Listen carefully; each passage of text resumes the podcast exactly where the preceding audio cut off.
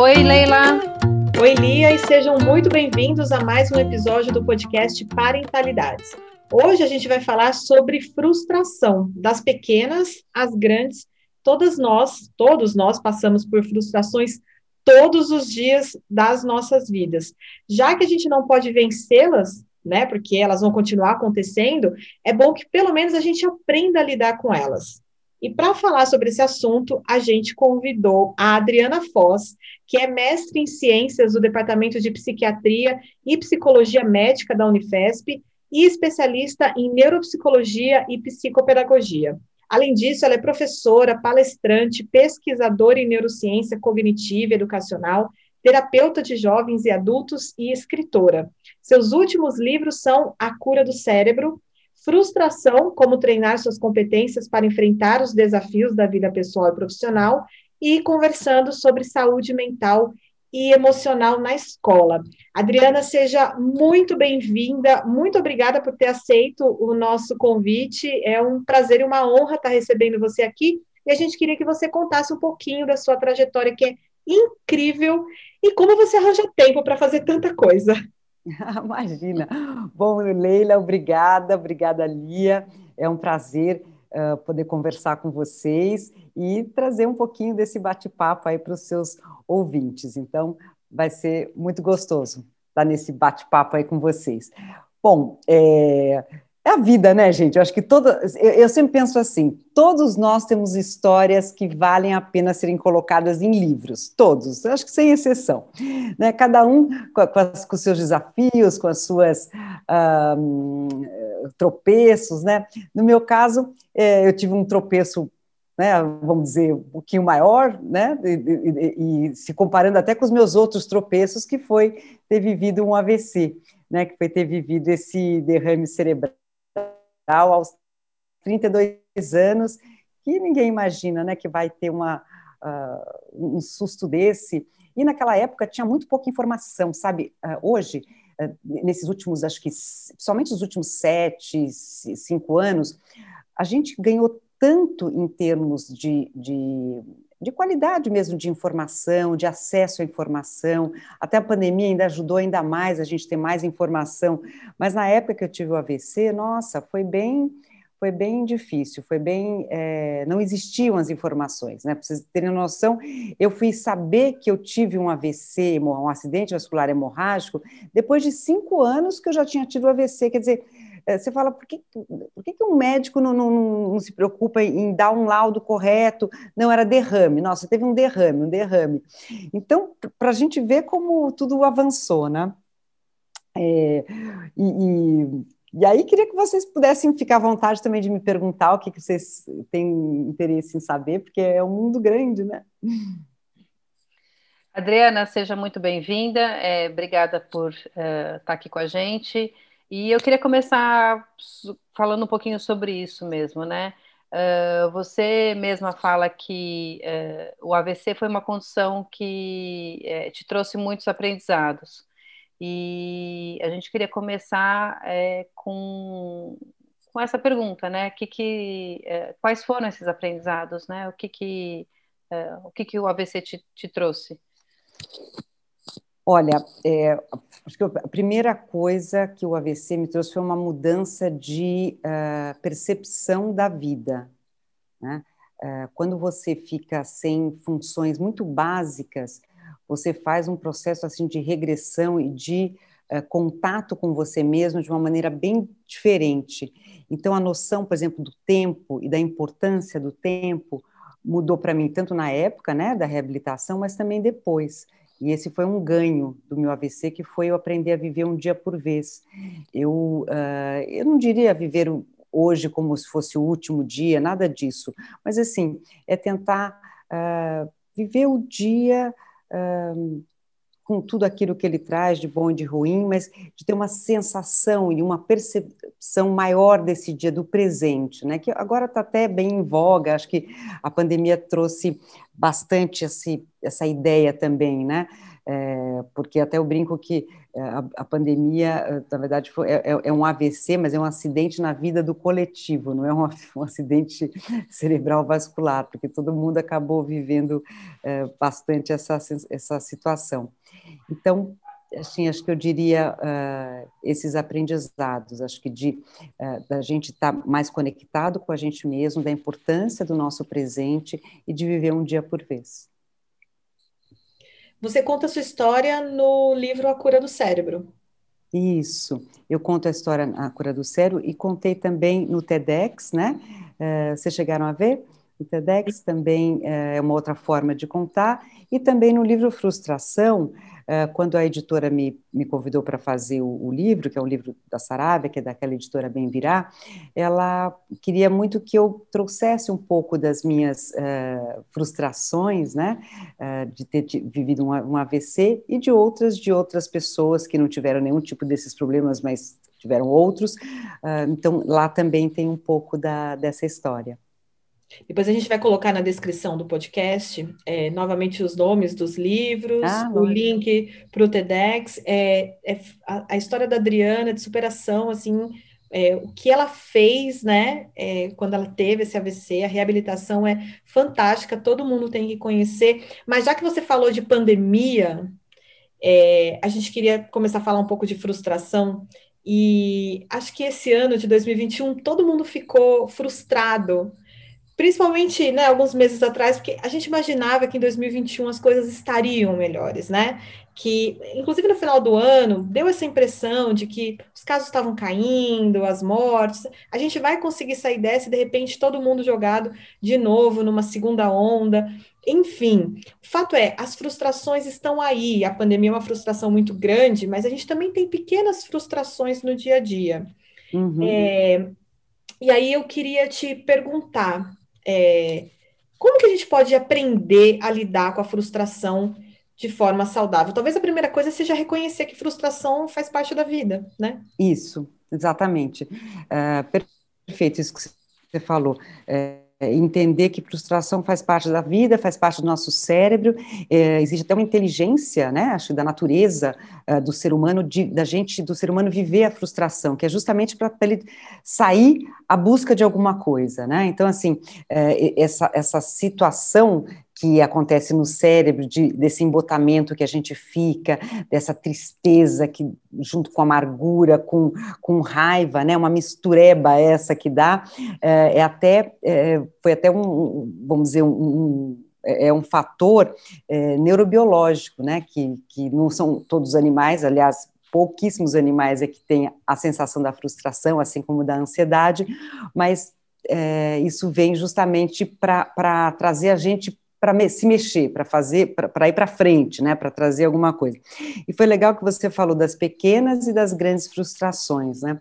É, e tem, tem um outro fato que eu acho que é importante a gente também falar aqui, né, no, no, nesse nosso assunto, que é, uh, não é a frustração não é igual para todo mundo e tem personalidades e temperamentos que lidam de uma maneira muito mais sofrida ou menos sofrida com a frustração. É, há pouco tempo, uma, uma mãe do, do eu dei um curso na, na, Casa do Saber e uma mãe de uma criança depois estava super angustiada, falando, Adriana, o que, que eu faço? Eu tenho três filhos uh, e eu tenho uma filha que não lida bem e ela não sabia nem dizer que aquilo era frustração, uh, dizendo que a menina estava sempre muito, uh, ou com muita raiva, ou muito embotada, ou muito é, é, chorosa, e depois é que a gente foi, não, então ela, ela tem uma dificuldade para lidar com a frustração dela, né? Então, então é, um, é um tema realmente que, que todo, acomete todo mundo, né? Todo mundo vive isso, mas de, de diferentes formas, sendo que tem pessoas, não sei vocês, como é que vocês né, lidam com a frustração de vocês? Porque essa, é, porque ó, frustração é uma palavra que até as pessoas não gostam nem de falar. Né? A gente fala de ansiedade, super uma boa, estresse, então a gente fala, não é? Nossa, eu estou estressado, mas ninguém fala, nossa, eu estou frustrada, não é? É algo que tem até uma, um preconceito aí no, na própria palavra. É, Adriana, é, enfim, acho que é, acho que tudo de, você falou de como reagir, né? Acho que tudo depende da frustração, né? É, mas uh, fiquei pensando aqui, né, já que você falou da, dessa, dessa mãe com essa filha, né? Como é que a gente ajuda as crianças a lidarem com a frustração e, e daí assim crianças e adolescentes, eu acho, na minha pergunta, porque é, a frustração de uma criança pode ser tão trivial como eu quero comer no prato, uh, sei lá, que tem um desenho de macaco e o prato que tem um desenho de macaco não está disponível naquele momento, e aí uhum. isso gera né, uma, uma explosão emocional. Uhum. É, quanto pode, podem ser coisas mais sérias, né, é, para a vida daquela criança, né? Então, uhum. por exemplo, um, um quando ela é maior, de repente, uma amiga que, uma amizade que não, não dá certo, ou enfim, é, coisas que vão acontecendo na, na vida. É, e eu acho que a gente, como pai e mãe, a gente tem esse é, essa, uh, essa vontade, essa uh, de, de super proteger, de, de impedir que as crianças vivam frustrações, o que é impossível, né? É, mas eu acho que muitas vezes o que está ao nosso, se está ao nosso alcance, a gente tenta interferir para que elas não se frustrem. Uhum. É, e aí eu queria fazer essa pergunta para você: como é que a gente ajuda né, as crianças a lidarem com a frustração de um lado, uhum. e, como, é, e qual que é o nosso papel também como pais e mães diante da frustração dos nossos filhos, né? Como é que a gente se comporta? A gente intervém, não intervém? Qual que, onde que, qual que é o nosso lugar? Perfeito. Olha, Lia, é super importante essa sua pergunta, e eu acho que a gente não teve um momento da história onde a frustração foi tão uh, pouco uh, trabalhada, né? Porque nós somos de uma geração, né? ou de gerações próximas à, à minha, a de vocês, uh, que procuraram saciar muito o desejo dos filhos. Eu acho que isso é, uma, é, é, é, muito comum entre algumas gerações que tiveram filhos uh, e que tentaram se antecipar, tentaram ser os melhores pais, né? Uh, dar tudo que era possível para que ele se desenvolvesse bem e tivesse uh, oportunidades. Só que com isso, eu acho que a gente perdeu a possibilidade de ajudá-los a criar uh, essa estrutura emocional que é aguentar uma frustração, que é tolerar uma frustração, que é, que é tolerar algo que, uh, que não acontece, uh, que não pode ser. E isso trouxe impactos muito grandes. A gente Uh, existem várias pesquisas né, corroborando isso também, mas a gente pode falar de maneira prática. Por exemplo, os jovens, uh, quando eles saem para o mercado de trabalho, eles não param em nenhum emprego. Por quê? Porque a hora que o chefe falou uma coisa, não é nenhuma coisa deselegante, é: olha, eu quero que você faça desse outro jeito. O jovem fala assim: hã? Não quero mais isso aqui, quer que eu faça de outro jeito, eu vou fazer do meu jeito porque eu aprendi assim, porque eu sempre fui, é, fui super mimado, tudo acontecia conforme o meu, uh, o meu desejo, né? Uh, os meus pais uh, não colocavam limites, estavam sempre, inclusive, me ajudando a, a, a, nas minhas tarefas, nas minhas, nas minhas limitações, que eles não acham que têm limitações, só que emocionalmente esses jovens ficam super imaturos. Então, o que a gente está vendo hoje é uma adolescência super incumpridada. Uh, a gente vê também jovens super potentes intelectualmente, uh, jovens que de repente fizeram uh, escolas bilíngues, uh, então que falam línguas, interessados em diversas coisas, que, que tocam música, que, enfim, jovens que têm uma capacidade de competências e potenciais grandiosos só que são jovens que não lidam com suas frustrações e com isso ficam infantilizados. Então, isso é uma perda muito grande, né? Porque a gente sabe que um bom equilíbrio, né, de, de cérebro, de corpo, de desenvolvimento de vida, é quando a emoção acompanha a cognição. Essa, né, é, seria o ideal, mas não ter uma, uma disparidade tão grande. E aí, só complementando, assim, para como é que a gente ajuda, assim, de uma uhum. de forma é, não, é, não objetiva, não, tanto, é, tanto a criança quanto o adolescente, não, não interferindo ou interferindo um pouco ou assim, né, desde a, desde essa frustração pequena, né, da criança pequena, é, que, que às vezes essa uh, é, a vontade de colocar um casaco X que não, ou, ou um, usar um objeto X que não está uhum. disponível, que gera né, esse, uh, essa descarga emocional até o, o, adolescente, enfim, como é que a gente ajuda sem uh, também causar é, essa, essa infantilização né, de uhum. emocional? Ah, olha, assim, óbvio que uh, a gente fala com uma criança diferente que a gente fala com pré-adolescente, com adolescente, mas vamos pensar uma criança, né? Uh, adiar recompensas. Adiar recompensa é um bom treino para tolerar a frustração. Uh, é um treino também de autocontrole, que também é fundamental para para tudo que uma, que uma criança, um adolescente, um jovem precisa em termos de desenvolvimento, porque o autocontrole, uh, as, as, crianças que têm um bom autocontrole, não são, e eu não estou dizendo aquelas crianças que são super controladas, certinhas, que né, fazem tudo direitinho, não se, uh, não se permitem nada, não é disso, eu estou falando das crianças que conseguem, por exemplo, adiar uma recompensa, quer dizer, ficam até bravas, chateadas, né, fazem um, um, às vezes fazem um, um, escarcelzinho, mas que sabem que, poxa, que depois uh, eu posso vir a ganhar alguma coisa, ou ter o, retorno, ou o feedback.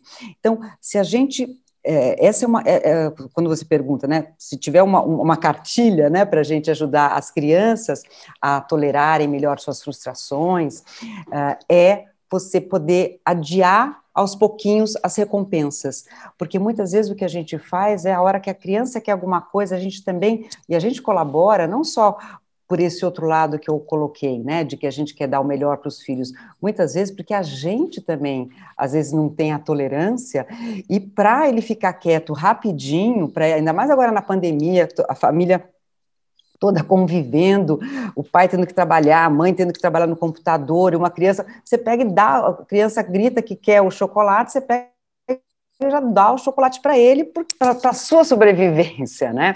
Então, é importante a gente também entender que, que existem contextos que não dá para toda hora a gente poder é, trabalhar esses aspectos, mas se a gente tiver em mente que nenhuma criança vai é, é, morrer, vai ficar, é, é, vamos dizer, impactada cognitivamente, vai ficar mais emburrecida, é, porque a gente não vai dar algo para ela, né, na hora que ela quer, é, e que sempre que a gente puder, né, por exemplo, você tem, poderia dar três, a criança queria, de repente, tomar o refrigerante, comer a batatinha e, sei lá, comer o sorvete.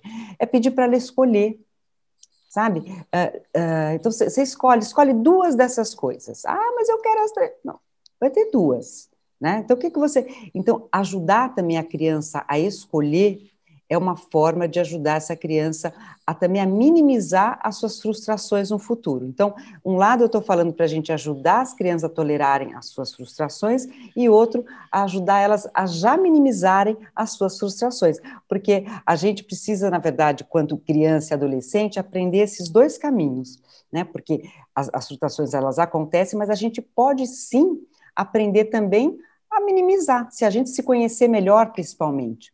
Então, uma outra dica também para os pais é possibilitar situações de autoconhecimento, né? Uh, ou de, auto, de autogestão, né? Que, que agora está bem conhecido por conta da, das habilidades socioemocionais, é, que é você permitir com que a criança se conheça, se reconheça, entenda o que, que ela gosta, o que ela não gosta, o que ela tem medo, o que, que ela não tem, uh, que ela possa falar, que ela possa se comunicar, porque muitas vezes a frustração, ela vem muito acompanhada de crianças uh, que são muito, uh, que são pouco comunicativas, porque as crianças, às vezes, que acabam conseguindo se expressar, elas, às vezes, têm um, um elas se frustram menos porque elas, às vezes, por, por, por meio da fala, da conversa, da expressão, elas conseguem, às vezes, dar conta de algumas situações.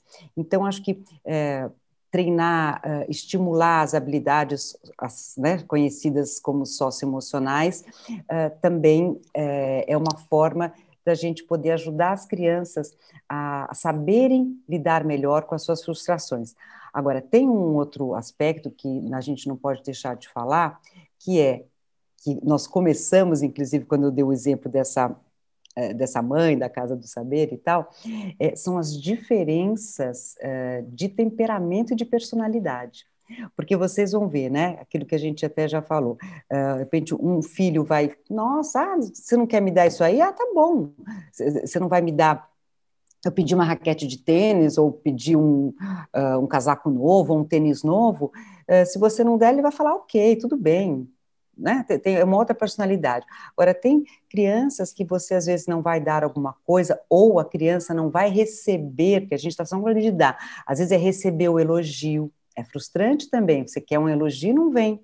Você quer um reconhecimento e não vem.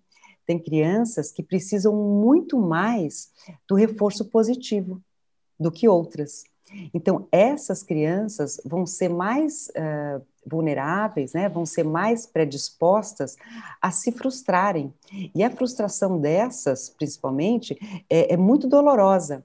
E é muito importante, então, acho que a gente possa aprender como é que é esse mecanismo, como que a gente ajuda essas crianças, por isso pode deixar marcas grandes na, uh, na vida delas, né? E que não vai ser a gente dando algo ou cobrindo de mimos, ou olha, você é linda, você é maravilhosa, você é isso, que a gente vai conseguir é, ajudar, né? Maravilha. E tem um pouquinho a ver com, com autoestima, né? Da, aí no, no, longo prazo, de você estar tá sempre dando o que a criança quer, ela vai ser sempre dependente da, do, do, elogio, do reconhecimento externo e falha em criar essa motivação interna. Mas sabe, Adriana, eu vejo também um outro movimento, até em resposta a esse da dessa criação mais permissiva de, de não colocar limites, de não dar o não. Às vezes eu, eu gosto muito de sempre lembrar isso, assim, para quem para quem me pergunta. Às vezes a maior prova de amor que você pode dar para o seu filho é dizer não a gente não precisa falar sim o tempo todo, né? Mas é, existe esse movimento, né? Tem essa geração que não não sabe lidar com frustração, e aí vem o, vamos dizer, o contra-ataque. Há pessoas que pensam que, é, como pais, o trabalho deles é causar frustração nas crianças. Né, gerar situações em que as crianças, só para dizer o não, só para não dar, só para não fazer, é, o que também não é não é positivo, né? Porque as frustrações elas acontecem desde que o bebê nasce. Quando ele uhum. sente fome e as, naqueles segundos que para você não é nada, para ele parece uma eternidade, porque você não está ali uhum. para dar uhum. o peito. Né? Então a gente também não precisa ir para o outro extremo para causar essa frustração. Exatamente, não, pelo contrário, é, a gente vai fazer o erro do, do lado contrário. Acho que a gente tem que aproveitar as situações da vida né, uh, para poder uh, ajudar as crianças a criarem repertório, a criarem recursos de lidarem uh, com, este, com este sentimento. Então, eu também não vejo. Aliás, eu nem, nem conhecia que tem pais que fazem isso, então você está me dando aí, eu que estou aprendendo com você.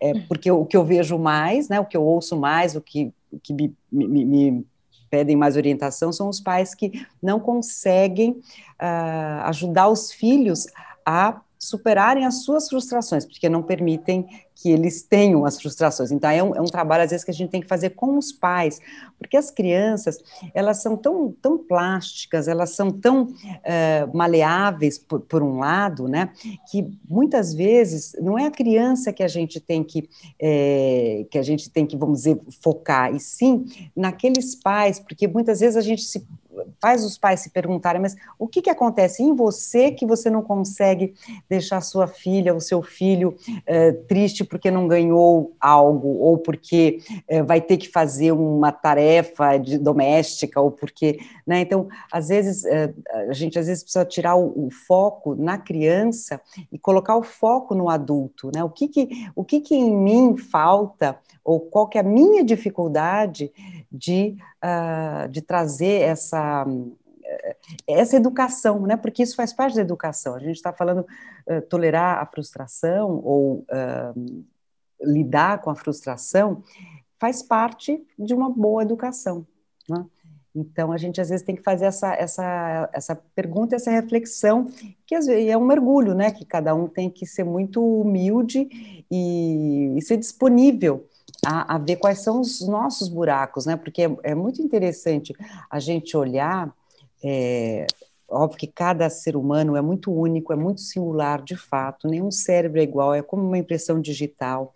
Só que a, a a convivência, né? E eu digo convivência porque tem pais que são filhos biológicos, tem filhos que não são biológicos, né? Mas uh, que tem a convivência. E essa convivência, ela traz uma simbiose, entre aspas, né, de muitas características, e muitas vezes a gente tem que realmente separar esse joio do trigo para poder ajudar a criança, porque às vezes a, a criança está manifestando ali uma super tolerância à frustração, mas porque tem questões né, da, da, da, família, dos pais. Então, por isso que é, faz, é, por isso que é muito acho que importante a gente ter sempre um tempo para se reconhecer, né? Um tempo para que a gente possa se perceber. Uh, tem uma, uma, uma, técnica que eu acabei criando junto à, minha equipe lá da Neuroconet, que a gente chama de PIN. PIN é percebo, identifico e manejo. Que a gente possa fazer disso um, um, hábito, como escovar o dente, né? Então, assim, hoje, meu Deus, o que, que eu tô, que, que eu tô percebendo? Eu tô aqui, nossa, eu tô me sentindo estranha, eu tô, eu tô com raiva, não, eu tô angustiada. Então, assim, então, vamos perceber o que, que é isso, vamos identificar, vamos nomear, porque nomear, ajudar as crianças a nomearem os seus sentimentos é muito importante, mesmo que está errado na hora, mas elas vão criando um acervo, né? uma, uma, eu brinco assim, uma caixa de ferramentas também de, de possibilidade de atribuir, né? porque quando você sabe, nossa, isso aqui que você está sentindo, isso é raiva, ok, raiva do ser humano, a questão é como eu lido com a raiva, né? Como eu manejo a raiva. Então, por isso que o PIN é importante, porque eu percebo, eu identifico e eu manejo.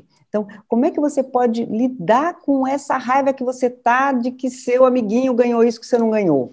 Ou que você uh, queria estar tá na escola e não, e não tá agora, né? Então, uh, são essas perguntas, né, que, que são uh, muito norteadoras. E você vê, nem precisamos de uma pedagogia, de um método, o nosso qual é o melhor método para a gente uh, fazer com que nossos filhos uh, sejam felizes emocionalmente. O método é o da vida mesmo, né? O método é o das oportunidades e cada família tem a sua forma de, uh, de viver, uh, não tem certo nem errado, mas se a gente puder uh, dar oportunidade para alguns treinos, né, para alguns autoconhecimentos e para essa autoestima, eu adorei quando você, Leila, trouxe a palavra autoestima. Autoestima, meu Deus do céu, autoestima devia assim, é, devia ser um, um, um item é, é, muito mais explícito do que hoje em dia uh, é. A gente tinha que ter muito mais é, essa palavra na, na boca, na, assim, e ajudando e, e, e, promovendo a autoestima, porque é, a autoestima ela é o começo de, muito, de muita coisa difícil. Né? Uh, às vezes a gente vê pessoas, uh, adultos, que são super empoderados, que são competentes, que são... mas a gente começa a ver as reações desse adulto e você vai, che... vai pegando um fiozinho, assim como se fosse um fiozinho de lã que você vai voltando lá para aquele passado, aí você vai ver que tem um buraco ali de autoestima, de menos-valia, eh, de um sentimento eh, de raiva muito contido, né? E aí você vê esse adulto que de repente é super bem sucedido, mas fazendo coisas absurdas, até com a sua própria família. Então, é, é, então a autoestima, eu quis até colocar agora numa dimensão né, do, do tempo, porque há uma criança com baixa autoestima, é mais fácil a gente né? A gente ou identificar ou, ou, perceber, mas muitas vezes a gente não percebe e vai se tornar um adulto e um adulto em sofrimento, né? Independente dos seus, das suas conquistas, né? Por isso que eu quis dar esse exemplo de um homem bem sucedido, de uma mulher bem sucedida, mas que tem lá dentro de si um né, um machucado, e aí para curar esse machucado que está que tem de coisa soterrar, né? Que soterrou esse. esse... E, e, é claro que a gente vai ter muitas das nossas feridas, né? Que faz parte do nosso crescimento, feridinhas que a gente vai, né? Vai cicatrizando é, com, o tempo, porque nem tudo a gente pode resolver, nem pode entender. Né? Imagina vocês como mães e pais, né?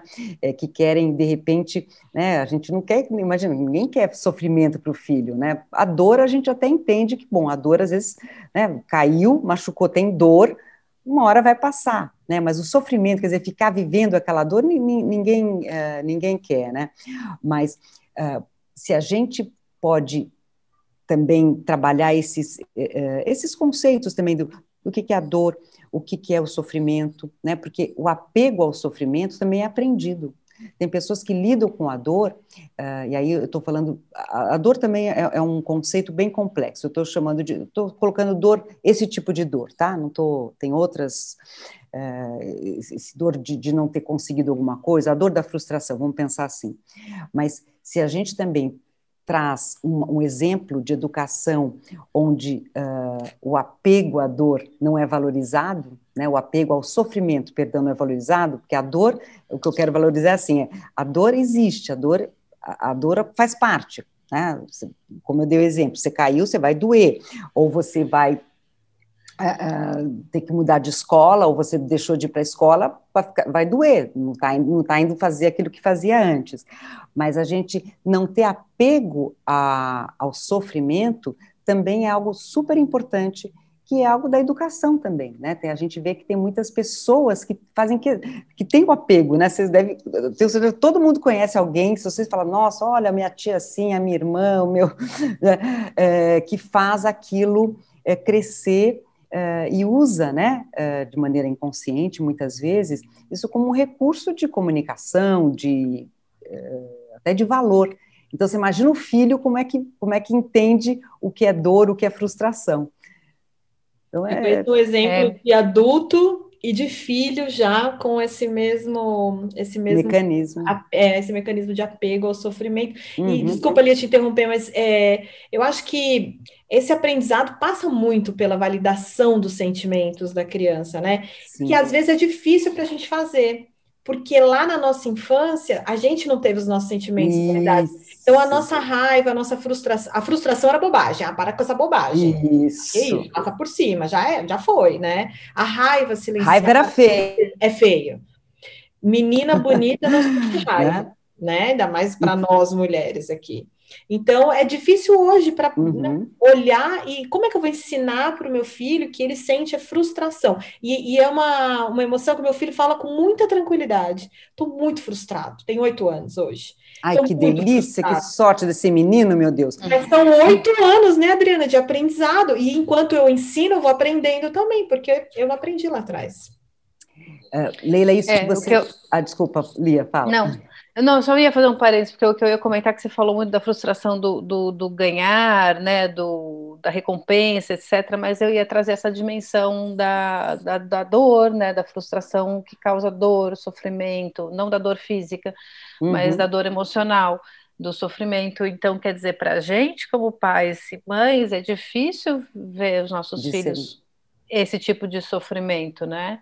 É é, e aí, por exemplo, você trouxe a ideia de mudar de escola. Eu acabei de mudar, acabei, faz seis meses que eu mudei de país, né? E eu vejo nas minhas filhas é, essa frustração, né? Da, da, da, vida que precisa ser refeita, da, da vida que existia no Brasil que não existe mais aqui. Uhum. É, que a vida aqui pode ser boa, pode ser ótima e etc., mas é, ainda assim é um luto pela, pela vida que, que foi deixada, né? Uhum. E eu acho que nesse momento o nosso papel também é, é de acolher e, e reconhecer e validar e estar tá junto, né? Isso. né? É, em nenhum momento a gente vai querer, assim, é, claro que eu, que eu não gosto de ver ela sofrendo, né? Mas eu sei também que faz parte do processo. E é importante que elas sintam o que elas estão sentindo é, inclusive para digerir né, tudo isso que está acontecendo. É, mas é isso, acho que nesse momento, assim, para qualquer que seja a, dor, a frustração, né, da, a dor emocional causada pela frustração, acho que nosso papel como pais e mães é estar tá, é tá junto, é oferecer o colo, se quiserem, é oferecer a, a presença uhum. e, e, e, se a pessoa estiver chorando, tá ali, perguntar se quer que você fique junto, e, e enfim, mesmo se não estiver chorando, a pessoa precisa saber que ela que você está ali, né? Que ela uhum. pode contar com você. Se ela uhum. quiser vir em algum momento desabafar. É, então eu acho que eu entendo um pouco esse como o nosso é, o, o, nosso lugar, né? Perfeito. E, e você está trazendo uma coisa também que é muito da nossa geração. Eu acho que a gente tem que ter uh, antenas ligadas para as coisas que a gente sabe que são desafios do, do, do, momento atual, né? Nós temos, nós vivemos num mundo, uh, num mundo extremamente tecnológico, né? No, mundo digital, onde velocidade é o que tem valor. Só que tudo do sentimento uh, não é veloz, né? Não tem uma, uma, uma, às vezes é veloz o sentir, mas o lidar não tem a mesma velocidade, né? Então é, é super importante a gente poder, como, como pais dessas gerações que eles mesmos são super ágeis, né, uh, e muito rápidos, e começam a ver valor só naquilo que é rápido. Ah, isso aqui não serve, uh, eu vou pegar o quê? A primeira informação que, que vai chegar no, no, meu Google é a que eu vou pegar, porque ela é a melhor. Por que, que ela é melhor? Porque ela chegou mais rápido para mim, né? Então, a gente tem que também olhar que é assim que eles estão aprendendo o mundo e trazer o outro lado, até para justamente poder ajudá-los a viver sentimentos que não têm esse prazo que eles vão querer que tenham, né?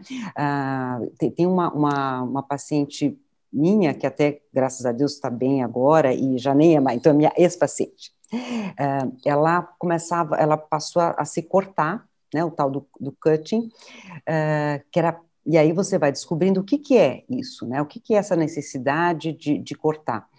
Uh, então, assim, no caso dela, né? É, cada criança, cada adolescente tem a, tem a sua história, apesar de do cutting ser uma, um, um vamos dizer, um, um, sintoma reconhecido, né, de, por, pela psiquiatria, pela medicina, mas no caso dela, uh, ela tinha pais que não davam, eu estou já dando uma, né, resumindo a história, é, os pais também viam as coisas de modo muito rápido. Ah, não, isso vai passar. Ah, nossa, eu estou é, é, não fui bem na, na, na, na, prova. Não, você vai estudar depois e vai bem na, próxima. E, e, tudo era tudo muito rápido para esses pais, como se, é, ah, isso vai dar certo. E, e os pais estavam vendo de uma maneira até, poxa, eu não estou cri criticando minha filha, não estou ficando bravo com ela, estou falando que vai passar, que olha, que pronto, olha, olha para cá, olha para lá, é, que, que, também é um pouco dessa, dessa outro termo que, que, é, que tem sido usado agora, como é que é? Faz parte do, do, do otimismo. Bom, depois eu posso voltar nesse assunto, mas terminando a história dessa. Positividade dessa menina, tóxica? Isso, obrigada. Da positividade tóxica, exatamente, que é diferente de ser otimista, né? Então, depois a gente Sim. pode até falar uhum. disso. Mas, voltando para o caso dessa menina, então, é, é, tudo não era, é, não tinha tempo para ela poder viver a, a, as dores da, da, vida. As dores de ela era adolescente, adolescente tem dor só por estar adolescente já existe uma dor, né? Já, já tem menos dopamina circulante ali na região do, da, da, recompensa, então eles já são embotados por natureza. E aí essa, esse, esse mecanismo, né, da, dessa família lidar com, com os desafios, com as situações, fazia com que ela não tinha nunca tempo de sentir. Então, para ela sentir, tinha que ser uma dor, ela tinha que olhar para a dor dela. Então, ela cortava, depois que a gente. Ela fazia, eu olho para a dor e aí eu estou vendo que eu estou sentindo a dor. Então, é, claro, estou contando um caso patológico, um caso que é uma doença de saúde mental, mas a gente vê muitos jovens é, de formas diferentes, né, é, procurando é, sentir as coisas. Por que, que a gente tem tanta, uh, tanto usuário de droga, tanto, tantas uh, estratégias para sentir coisas muito desafiadoras ou muito diferentes? Porque a gente, às vezes, nesse processo da rapidez, a gente acaba valorizando tudo que é rápido. Então, é muito mais rápido eu cheirar uma carreira de cocaína para eu ficar eufórico do que de repente eu fazer esporte, treinar, treinar e treinar, uh, porque eu vou perder, vou, e para ter a, a, euforia, que, a, euforia, a alegria né, que, que o esporte dá. Ou é melhor eu fumar um baseado, porque é, vai ser mais rápido eu, eu, ficar tranquilo do que eu fazer uma outra atividade que me traga uh, um prazer, né? É, de uma maneira natural. Então, acho que a gente também tem que rever e tem que promover essas situações uh, onde o tempo, uh, onde o tempo ele é, ele tem uma outra dimensão né, do que esse tempo que é tem vários tempos no mesmo tempo, né, uh, e várias coisas que, que as crianças podem fazer ao mesmo tempo, que de fato o cérebro delas está, em relação ao nosso, o cérebro delas está processando diferentemente muitas das, das informações, a gente já tem evidência científica mostrando realmente a, as crianças, adolescentes uh, de hoje, eles conseguem sim alterar mais a atenção, mas eles têm muita dificuldade de focar a atenção. Então, por isso que talvez a, yoga, a meditação está fazendo mais sucesso né, agora, porque é uma compensação. Porque acho que nas, as famílias, uh, os pais, eles têm que buscar, bom, uh, o que, que eu estou vendo aqui que está saindo da curva, né? A, a gente está vivendo uma geração assim, a gente está tendo essas dificuldades, o que, que eu posso prover para eles para compensar? Porque a, a, o saudável, a saúde está sempre na compensação né, de, de fatores, de, de situações. Ótimo, ótimo esse ponto de vista realmente de, de fazer esse, esse, equilibrar, né? Tentar equilibrar. Uhum. Uhum. É, já que a gente está falando aí de, de emoções, de saúde emocional, é, o seu novo, o seu livro mais recente fala sobre saúde emocional, né? Isso. E aí a gente não tem como não falar sobre a saúde emocional, sobre as emoções acho que não só das crianças, mas da gente também, né? Nessa, nessa loucura toda. O que, que a gente pode fazer por nós para poder apoiar os nossos filhos e fazer por eles também nesse, nesses tempos tão malucos que a gente está vivendo, Adriana? Olha, é, é, é a gente também cuidar das nossas emoções, né? Que até a gente já falou anteriormente. É a gente aprender, porque, de novo, vocês falaram, eu também falei, aqui retomo novamente. A gente não aprendeu a se reconhecer, a se perceber, a se validar. Então, acho que a gente precisa, nós também, eh, vivermos esses processos uh, e poder e poder ter mais diálogo, né? Uh, diálogo com, uh, com, com pessoas, de repente, procurar mesmo ou especialista. E hoje existem vários formatos. Muitas vezes a gente tem essa coisa, não, eu que tenho que resolver, eu que tenho que fazer e tal. Muitas vezes você marca com um especialista online, você pensa junto ter uma outra pessoa que entende, que está fora da sua, da, sua, da sua, situação, da sua vida, né?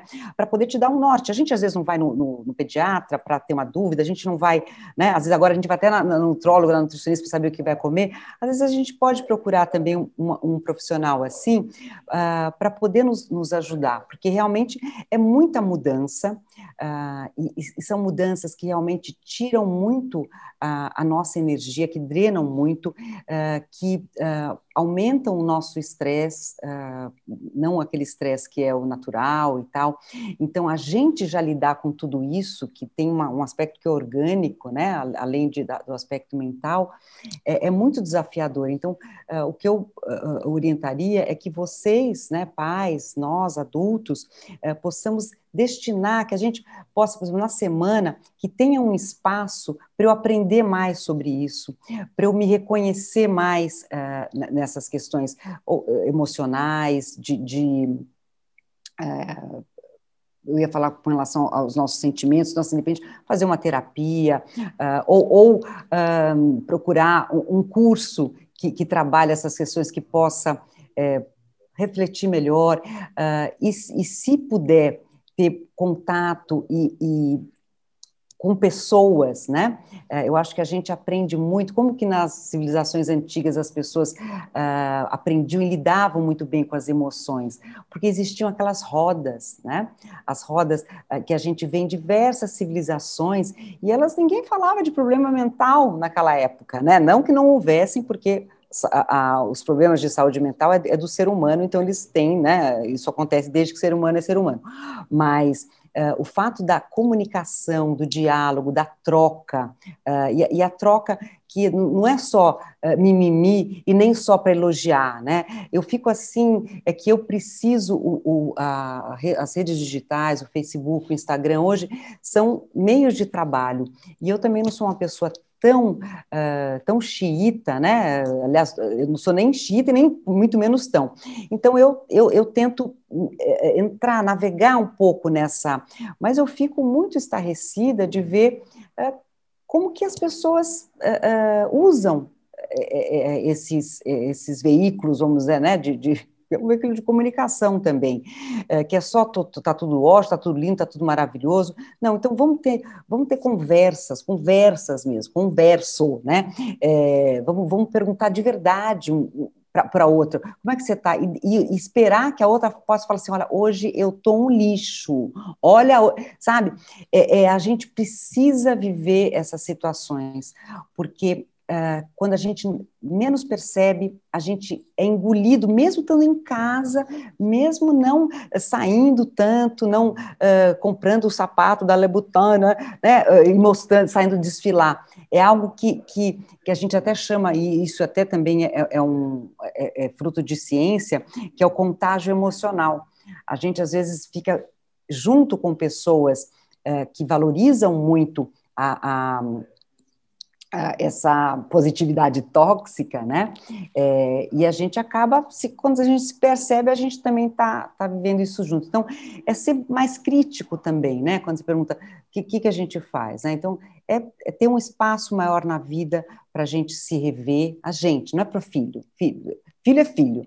É, filho, assim, a, a, adulto, pai e filho, são duas caixinhas diferentes, né? E a gente, a gente não dá o que a gente não tem. Isso é Fato, não dá. A gente não dá o dinheiro que a gente não tem, a gente também não dá o amor que a gente não tem, a gente não dá o conhecimento que a gente não tem, né? É, mas a gente pode possibilitar, e o exemplo, ainda mais para uma criança, o exemplo é uma das formas mais eficientes de modelos para aprendizagem. Então, você ser um exemplo de que você se reconhece, de que você pede desculpas, que você mostra que erra, que você mostra que você não sabe tudo. Mãe e pai não é obrigado a saber tudo. Vocês não são uh, ah, PhDs em todas as matérias do planeta e da humanidade. Vocês podem falar, não sei.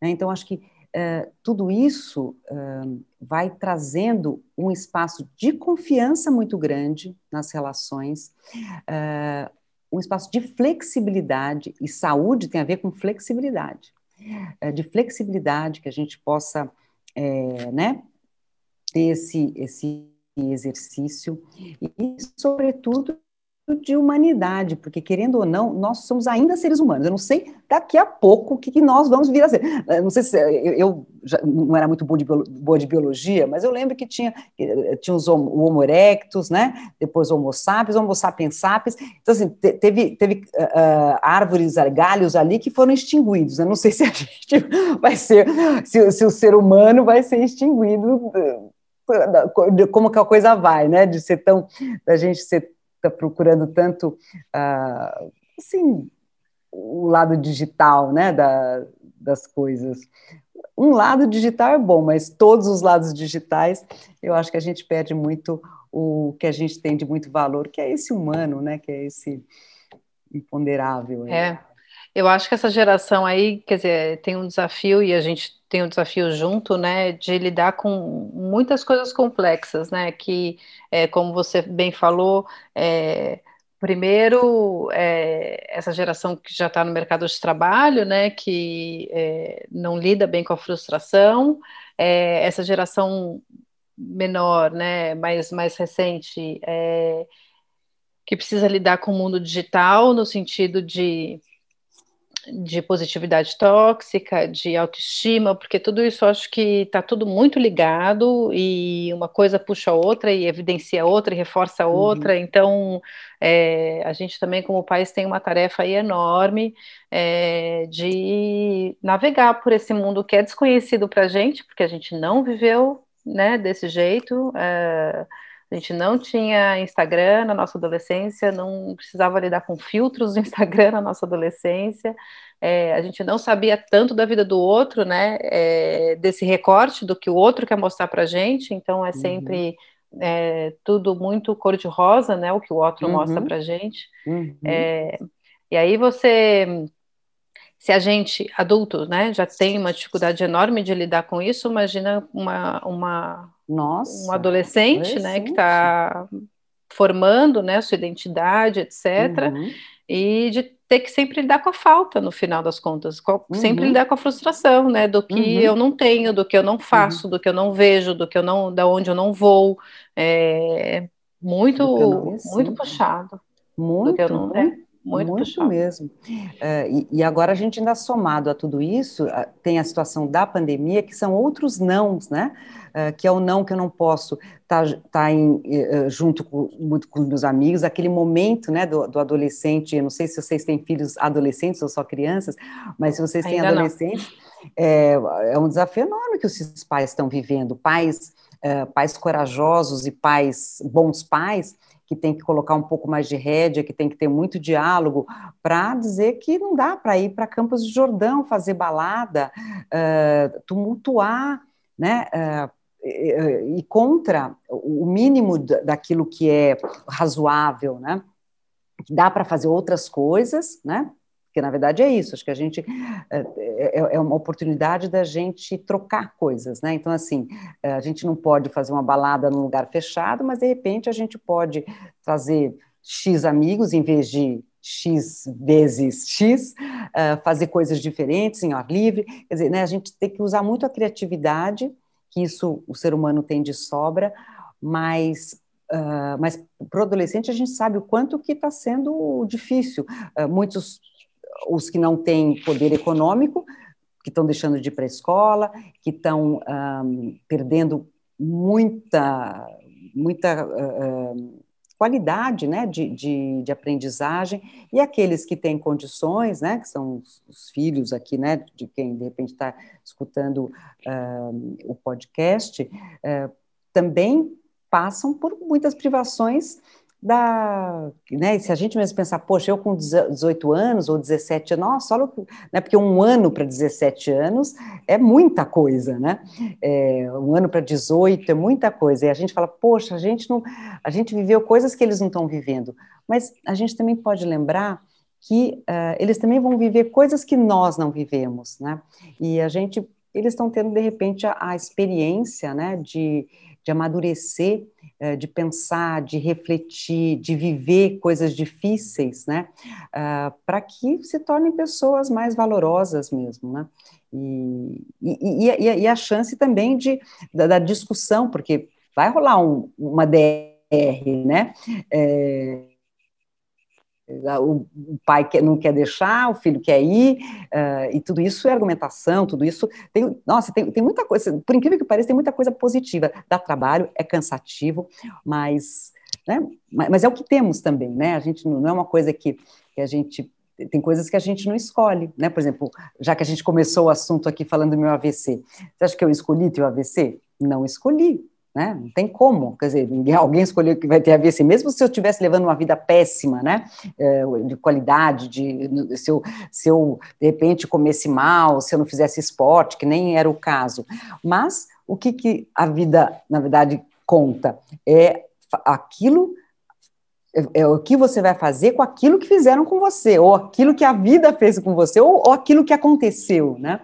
Então, eu acho que é, é disso que se trata, né? A, a qualidade da vida, o aprendizado, né? É o que você pode fazer, é como que você pode aprender de um outro jeito, o que, que você pode uh, entender disso que aconteceu com você, se ressignificar. Então, ressignificar essa pandemia, uh, o que, que é que, uh, que teve de bom, porque, e na verdade, a gente também sabe, tudo tem seu lado bom e o seu lado ruim, né? Das, dos mesmos, da mesma situação. Então, acho que é, é, é, é, é um trabalho bom, né? não de estar tá passando por uma pandemia, mas já que estamos passando por uma pandemia, o que podemos fazer de bom? Se a gente está junto nesse aprendizado, todo mundo cresce, não só os nossos filhos, a gente também, né? Adriana, eu ficaria mais uma, duas horas conversando com você, fantástica a conversa, obrigada pela sua generosidade, é, por ter aceito o nosso convite, e quem sabe numa próxima, no próximo lançamento de livro a gente volta a conversar. Opa, é verdade. Vai ser ótimo, viu? Então, muito obrigada também pelo convite de vocês, adorei o bate-papo, e até a próxima, né? Tá bom? Obrigada, Adriana. Foi ótima a conversa. Espero ter você de novo aqui com a gente. Um beijo. Tá um beijo, Lia. Beijo, Leila. Tchau, tchau. tchau. Parentalidades é um podcast quinzenal. Para ser avisado sobre novos episódios, não esquece de seguir o podcast. Se gostou, compartilhe nas suas redes sociais. Aproveita e segue a gente no Instagram. Os nossos perfis são o Lia Vasco underline Educacau e o conecta.me. Tem uma sugestão de tema ou entrevistado? Escreva para a gente no podcast parentalidades@gmail.com. Até o próximo episódio.